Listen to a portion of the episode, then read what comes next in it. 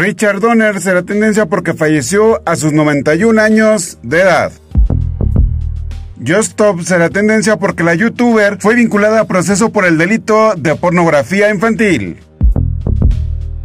Rafaela Carra será tendencia porque informan de su lamentable fallecimiento a los 78 años. Jeff Bezos será tendencia porque informan que dejará de ser el CEO de Amazon después de 27 años. Luis Cárdenas Palomino será tendencia porque fue detenido por la CEMAR. Todo esto es lo que será tendencia el día de mañana.